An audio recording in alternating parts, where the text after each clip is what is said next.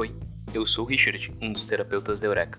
Um dos objetivos mais trabalhados em terapia é como ter um relacionamento saudável com meu parceiro ou minha parceira. Nesse áudio, eu farei algumas considerações bem legais sobre esse tema. Vamos começar? A consideração número 1. Um, seu relacionamento é um relacionamento tênis ou frescobol? E tu deve estar pensando, hum, o que, que é isso? Eu vou te explicar. O Ruben Alves uma vez escreveu um texto muito legal colocando o relacionamento em duas categorias: tênis e frescobol. No relacionamento tênis, existem dois jogadores, que são adversários, e que a todo momento estão tentando fazer o ponto no campo do adversário. Estão tentando jogar a bola mais difícil de ser alcançada. É como se quiséssemos ver o outro errar em um argumento ou ver a pessoa se atrapalhar em um raciocínio, para que então possamos dizer: Ha, viu? É disso que eu tô falando, pois tu sempre faz isso ou aquilo. Se tu disse isso, significa que. E aí a briga tá formada.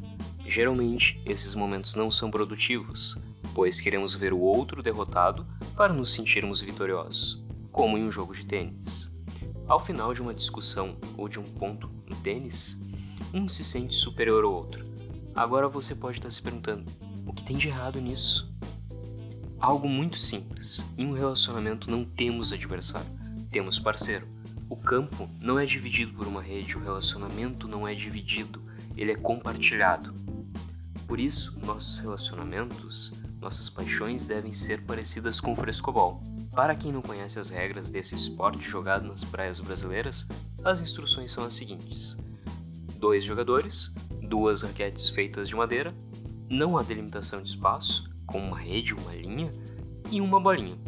Um jogador lança a bola para o outro, mas se mira na raquete ou em algum ponto que o parceiro consiga pegar a bola. O objetivo é manter a bola no ar o maior tempo possível, e por isso nesse jogo não temos adversário, mas temos uma dupla. É tão bom quando isso acontece nos relacionamentos.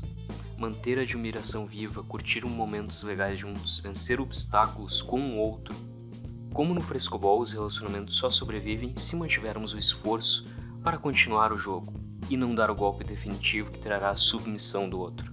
Para ser feliz não é necessário que vençamos o outro ou deixar o outro infeliz e derrotado. É bem mais legal quando os dois ganham. Claro, às vezes a bolinha vai cair, nosso relacionamento passará por crise, mas cabe a nós continuarmos com a motivação de manter aquela emoção inicial pelo outro o objetivo de manter a bolinha o maior tempo possível em jogo. Seguindo nossa conversa, faço meu segundo apontamento, uma pergunta: o que eu quero alcançar com essa conversa? A nossa analogia da bolinha. Imagina quando ela cai. O que acontece? O jogo acaba? Não. Quando a bolinha cai, é representativo de uma crise ou de uma DR. Logo, ressalto a palavra conversa, não briga, em relacionamentos de frescobol, a gente conversa, a gente não discute. A nossa comunicação ela é assertiva, não agressiva, para que o outro consiga entender. Por isso, antes de iniciar uma conversa, a gente precisa se fazer as seguintes perguntas: Qual mudança ou resultado específico eu desejo com essa conversa? Eu quero defender os meus direitos? Fazer uma solicitação? Talvez recusar algo? Façamos essas perguntas antes de iniciar a conversa e, dependendo das respostas, iremos mais preparados. Não para submeter o outro, mas para conseguir informar melhor algo. Uma segunda pergunta: como eu quero que a outra pessoa se sinta em relação a mim no final dessa conversa? Isso é muito importante. Como eu quero que aquela pessoa se lembre desse momento e quais mudanças eu entendo que são necessárias para acontecer. E te lembra, nessas perguntas a gente não está jogando tênis, nós estamos num relacionamento que é frescobol. A ideia é entender o que o outro está sentindo e pensando de forma assertiva, com tom de curiosidade sem julgamentos.